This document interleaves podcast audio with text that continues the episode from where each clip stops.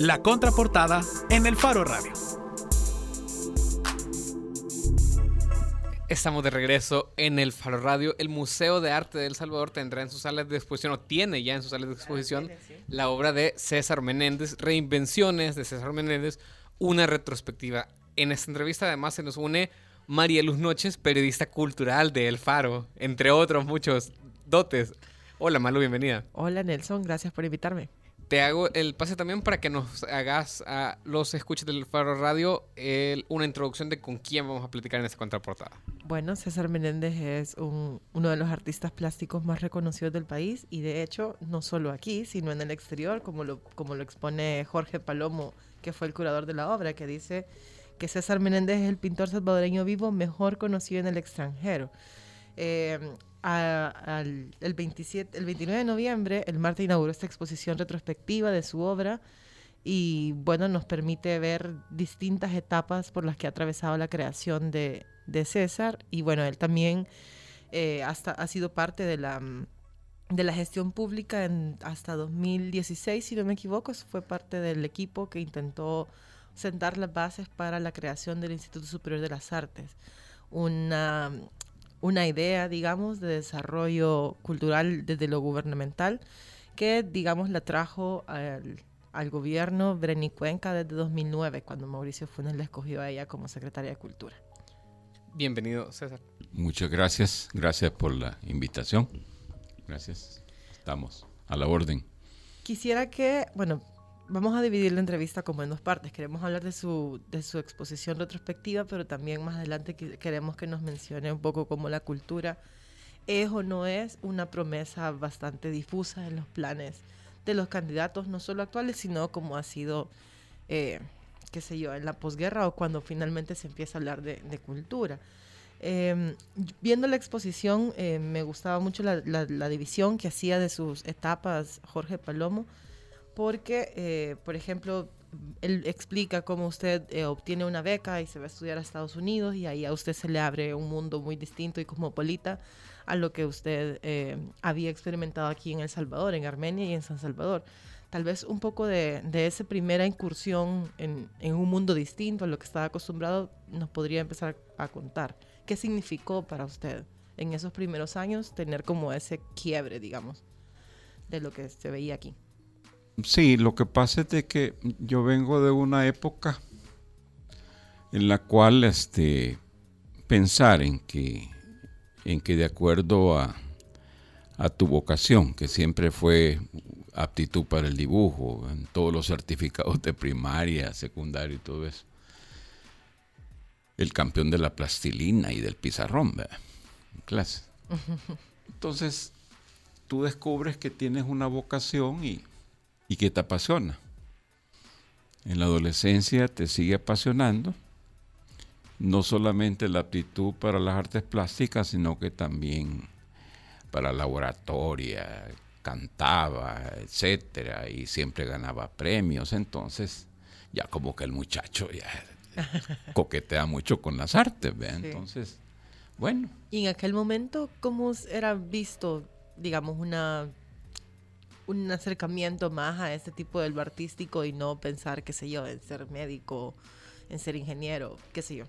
Mire, esas son de las grandes ventajas de crearse en provincia, ¿verdad? De que, de que las ambiciones no eran más allá de, donde te apunta la nariz, criado en un hogar humilde, pues, de clase media del pueblo, ¿verdad? Y, nada más que eh, en mi familia siempre en mi casa, por ejemplo, mi papá era un, era un gran lector. Siempre ha habido bibliotecas, siempre han habido revistas, libros, etcétera, desde mi abuelo. Mi tío también era un gran lector, en el tiempo que yo me crié con mi abuela.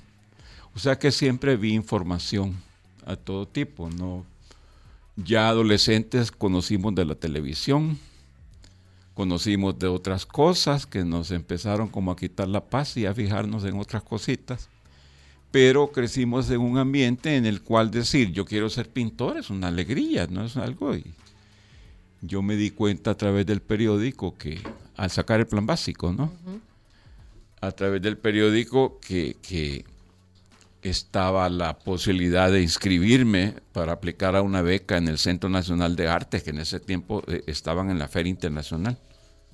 Y dije yo, pues, ¿por qué no? Voy a estudiar pintura. Entonces yo a mí hacía así, con un caballete y el pincel y una gorrita, a lo Dalí, que ese era lo, más conocido, o Picasso, ¿no?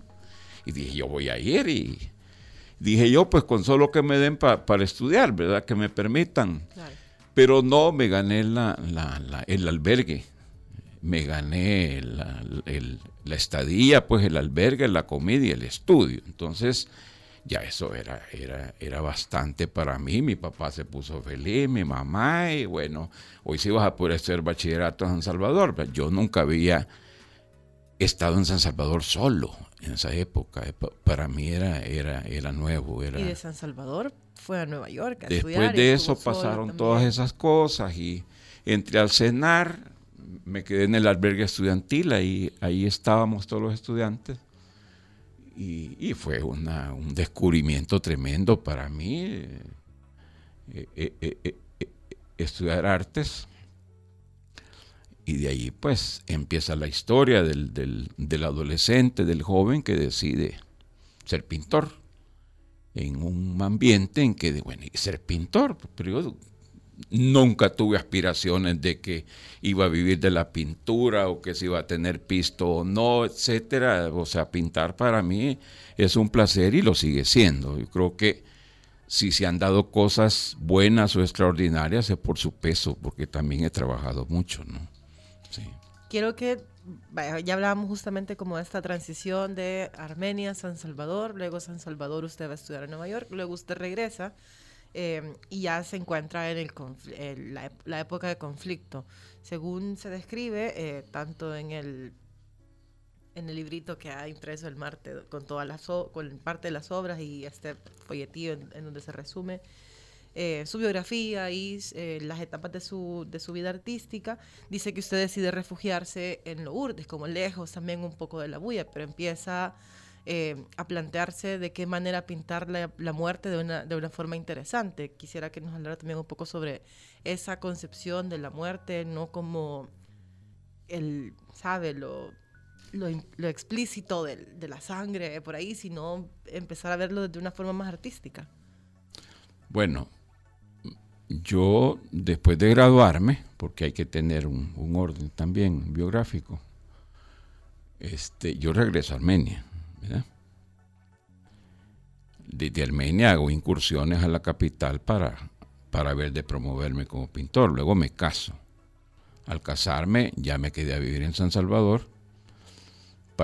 conocí a Julia Díaz a través del, doctor Hugo Lindo y Julia me incentivó más a tomar esto como un oficio, como una profesión realmente importante. Luego me hace participar en un certamen centroamericano Xerox de pintura y, lo gano, y gano el premio centroamericano. A raíz de eso fue que el Patronato por Cultura, que en ese tiempo dirigía Rina Vilés, me consiguieron la beca para Nueva York. Por eso yo digo, de Armenia a Nueva York, ¿verdad? O sea, directo, no, no, conocía ni Guatemala, pues. Entonces, este, ahí empieza ya otro mundo. Fue la época de la guerra, yo me fui el 81 antes de eso estaba dando clases en la Matías Delgado, en artes aplicadas. Y para mí fue un impacto, fue otra, otra manera de ver, otro universo, pues, donde el arte ya es algo más. Y pues había que entrarle, ¿no? yo, no sabía inglés para nada.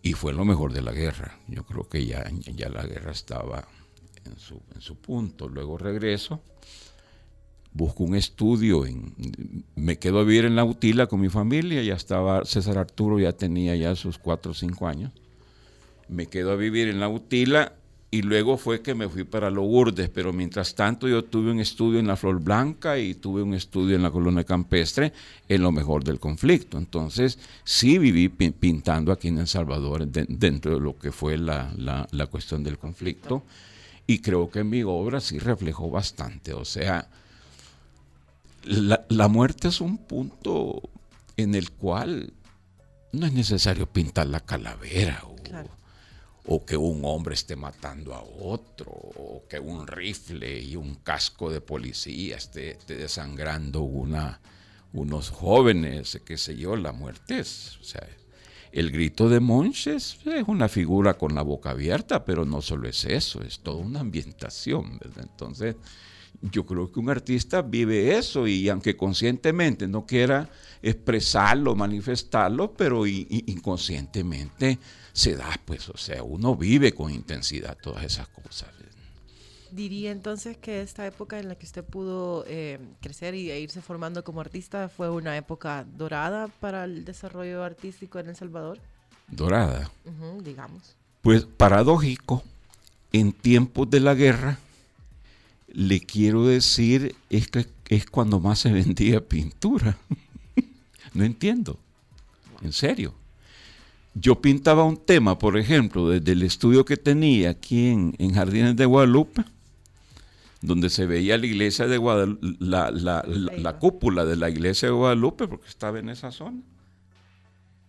Y de repente ponía el volcán y una cantidad de helicópteros, ¿no? Y, toda aquella tensión que, que, mostraba que había actividad de guerra. Y, esos cuadros se, vendían. O, habían otras cosas, ¿no? Estando ahí, preparé mi primera exposición para Miami, para la galería, para, la galería Elite Fine Art, que fue la que me, me abrió puertas al mercado latinoamericano. Y fue en esos momentos que yo hice toda esa colección, que eran 20 cuadros. Y reflejaban bastante lo que era la guerra en mi país, los problemas que se, se estaban dando en, en, Irak, etcétera, el Medio Oriente, etcétera. Y yo, y yo me vi involucrado hasta cierto punto con toda esa simbología, ¿no? Sí. Usted ha estado involucrado eh, en movimientos, por ejemplo, recuerdo que para la campaña de 2014, sobre todo, el apoyo de los artistas fue muy importante para el FMLN. hablaban ellos para entonces de... Eh, se agarraban un poco para decir, bueno, porque recordemos que la última Secretaría de Cultura durante el gobierno de Funes fue una de las más repudiadas, diría yo, dentro del mundo artístico. Eh, entonces el frente se agarraba de esto, a decirles no, y si vamos a hacer el verdadero cambio a nivel cultural eh, en el gobierno, y los artistas dieron de nuevo un segundo voto de confianza. Eh, ¿Cree que ha cumplido, digamos, porque el Frente fue el primer partido que empezó a hablar de la cultura como algo ya que podía generar cambios a nivel de la sociedad, que es algo que usted siempre ha pensado que la pintura puede ayudar a, a hacer cambios dentro de la sociedad, pero pensándolo ahora en cuanto a si se, si se cumplió con aquello que se prometió a nivel de... Bueno, quiero, quiero decirle algo. Yo siempre he creído que la pintura no está para convencer a nadie. La pintura sigue siendo una concepción estética con características sociales, ¿no? con características de la época.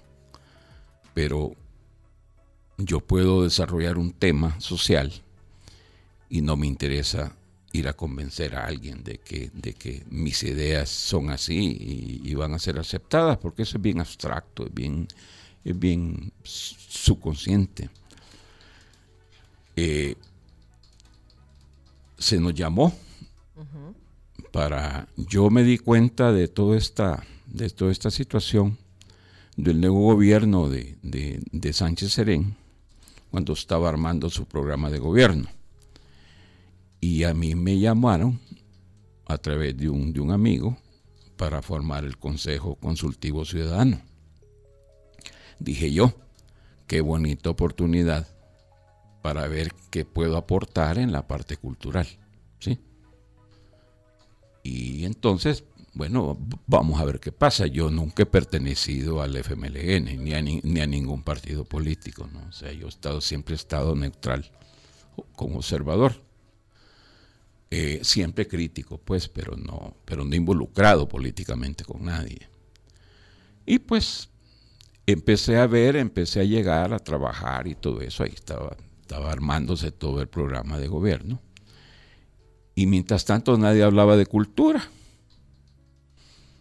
y, de repente yo metí el tema de la cultura. Y, entonces, ¿qué, estoy haciendo aquí? Y entonces se me dijo, pues nada, tú espérate. Y de repente oí que, el, que el, moderador de todas las reuniones dijo que a él no le interesaba la cultura, entonces dije yo, bueno, entonces aquí no estoy haciendo nada. y entonces me, fui, pues ya no, ya no llegué a ninguna reunión. Ahí se estaba hablando de economía, de política, de esto, de lo otro, de, de de todo, pero yo no, no era ese mi interés, ¿verdad? Entonces, de repente me llamaron al Instituto de Formación del, Frente o algo así, donde está Lorena Peña, y me dijeron que estaban trabajando en el eje 9, ¿verdad?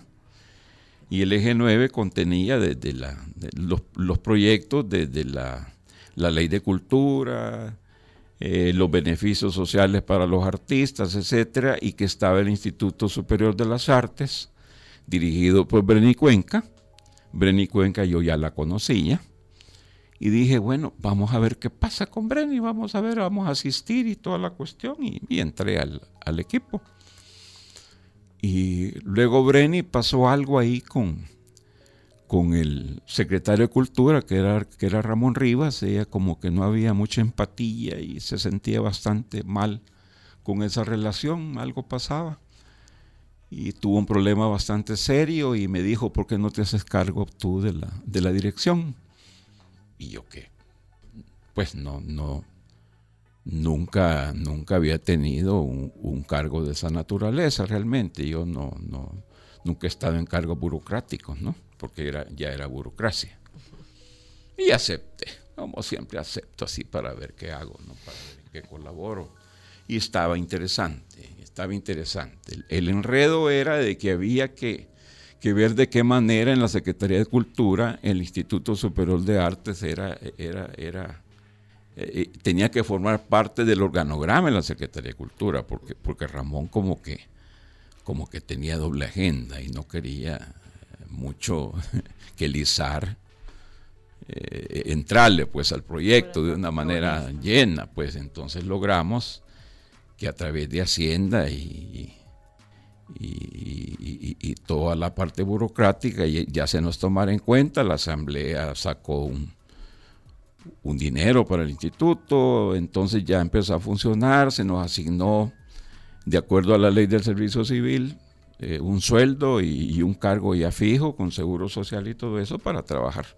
¿Y qué se hizo? Y empezamos a trabajar, ¿verdad? ¿Qué se hizo? En la gestión y, conformación del instituto, ¿verdad? Esa fue la, la primera parte y, entramos a ver qué con otros compañeros.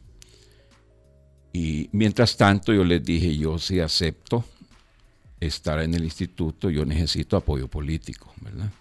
Apoyo pues en el sentido en que si yo gestiono algo, si se gestiona algo, pues que sentir que tengo apoyo para que las cosas se den pero de repente me di cuenta que vino siendo todo lo contrario, ¿verdad? O sea, si nosotros buscábamos casa para el instituto, para, para hacer talleres o empezar a ver cómo funcionábamos o algún otro tipo de gestión, eh, siempre estaban las trabas con el Ministerio de Hacienda para aprobarlo, para esto, para lo otro eh, de repente se fue recortando el presupuesto, de repente no, no, no, no tenían plata para las, para las asesorías o las consultorías, que son bien importantes, y entré en una trama burocrática que dije yo, no, esto no es para mí.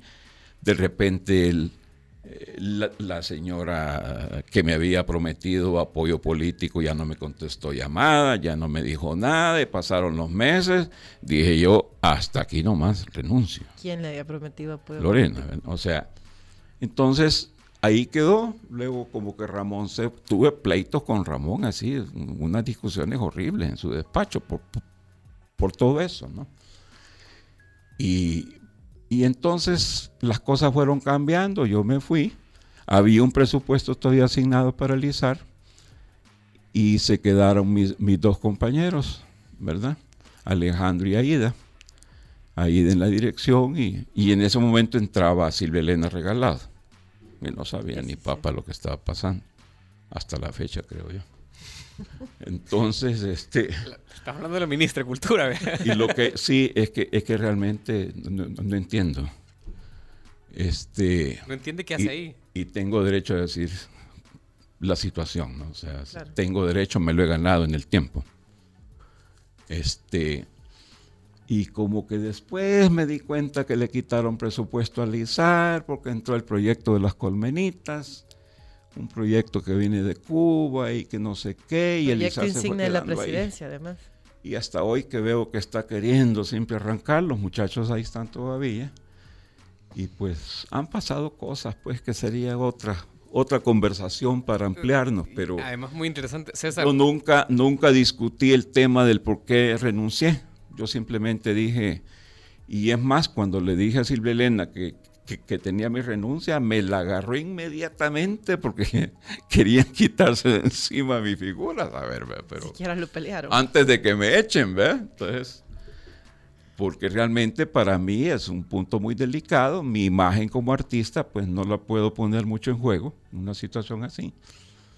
Y yo he trabajado con honestidad y y mejor desde la trinchera ciudadana, ¿no? Desde, las bases de lo que es la cultura. Y si, César, y si tenemos que ir cerrando ya, pero una última pregunta, si lo vuelve a llamar otro partido o el mismo partido, ¿usted volvería a tener un llamado de este tipo? Pues mira, si lo vuelven a hacer, habría que pensarlo bien, pero en situación de poder, no de gato. la cultura, si tú colaboras con la cultura desde una situación en la cual la burocracia se impone y, el, y, las ideas de otra persona a la cual no le tenés respeto va a estar dándote órdenes o diciendo qué hacer, ahí no voy.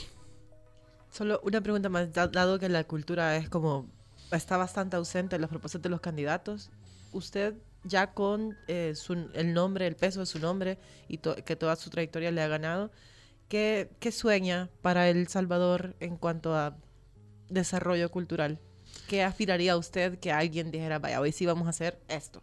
Pues yo sueño en un proyecto y siempre lo he dicho, no tan públicamente, pero sí, hasta lo me lo, me lo sigo planteando desde que desperté a una situación como esta, ¿no? Porque se despierta y se toma conciencia.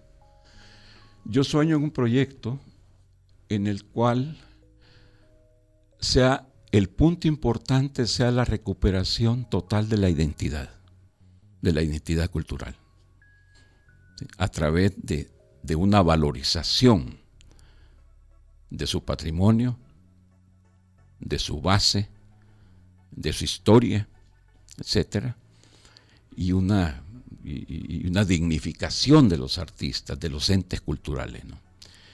Pero es porque la cultura no solamente es arte, no solamente es letra, no solamente es teatro, la cultura es todo el conjunto, todo el conjunto, y para eso había que profundizar más en la Ley General de Cultura, había que profundizar más en un presupuesto que no sea la miseria, ¿no? que no sean las obras de un presupuesto, para, para que realmente este país salga adelante, porque si, si los candidatos pensaran realmente en cultura, pensaran hasta, hasta, hasta, hasta, que, hasta que tiene que servir para las bases económicas, para la educación de la gente. No es así nomás, es cultura y educación. ¿no? Y rápidamente, del 1 al 10, ¿cuál sería su evaluación de la gestión cultural de los últimos nueve años? Pues... Si tuviera que calificarlo, ¿cuánto le pondría? Un 6. Sí, un 6. Raspado. No, estoy todavía convencido. No, no, no, aquí falta mucho por hacer. Y, y, es que la verdad que no es un tema ideológico la cultura. Eh, en la forma como nosotros estamos trabajando en este país. Y lo peor es de que hay movimientos culturales independientes, hay una pasión por hacer cine, por hacer teatro, por hacer exposiciones de arte, de artes plásticas, y hay tanto talento que realmente es el momento. Si eso no se, no se hace hoy, va a ser muy difícil después. Bien, eh, tenemos que cerrar la entrevista. Estábamos hablando con César Menéndez, ya lo decíamos, el artista vivo salvadoreño más conocido en el exterior.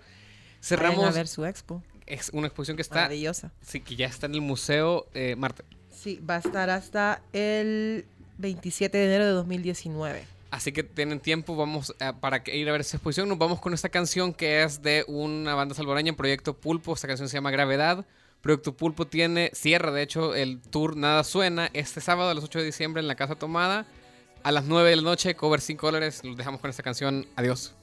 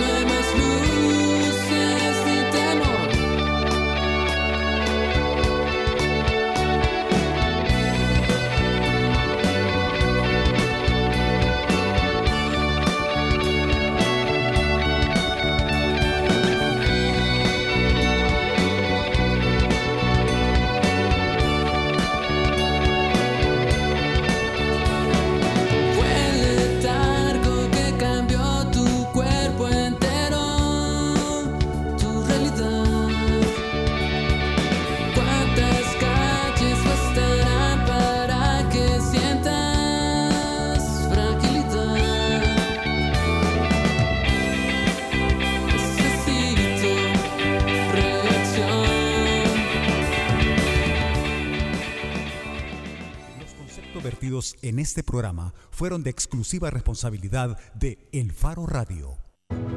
Hacemos las cosas como nadie más puede hacerlas y así hemos asegurado nuestro éxito. Somos la aseguradora número uno en El Salvador por más de 22 años. Los líderes siempre buscan la forma. CISA sí paga. Una empresa como AES tiene el compromiso de traer la arboricultura, ha decidido emprender esa tarea de promover la arboricultura en el país. Con AES Medio Ambiente, desde el 2010, buscamos sensibilizar sobre la importancia de la conservación y protección de nuestros recursos naturales y la biodiversidad. Llevamos luz por todo el país para que tu vida brille. CAES, CLESA, EEO, DEUSEM, Empresas AES. Luz para El Salvador. Soy excavadora ciudadana porque necesitamos medios independientes que vigilen a los poderosos. Soy excavador ciudadano porque apoyo a que se destapen casos de corrupción de los funcionarios públicos. Soy excavadora ciudadana porque creo que el buen periodismo contribuye a construir mejores democracias. Desde hace 20 años, El Faro hace periodismo sin ataduras a intereses políticos ni económicos. Y necesitamos tu apoyo para seguir, para crecer, para incomodar más. Únete a la excavación ciudadana y ayúdanos a hacer más periodismo investigativo. Entra a excavación.elfaro.net. El Faro, 20 años haciendo periodismo independiente. Hacemos las cosas como nadie más puede hacerlas y así hemos asegurado nuestro éxito. Somos la aseguradora número uno en El Salvador por más de 22 años. Los líderes siempre buscan la forma. CISA sí paga.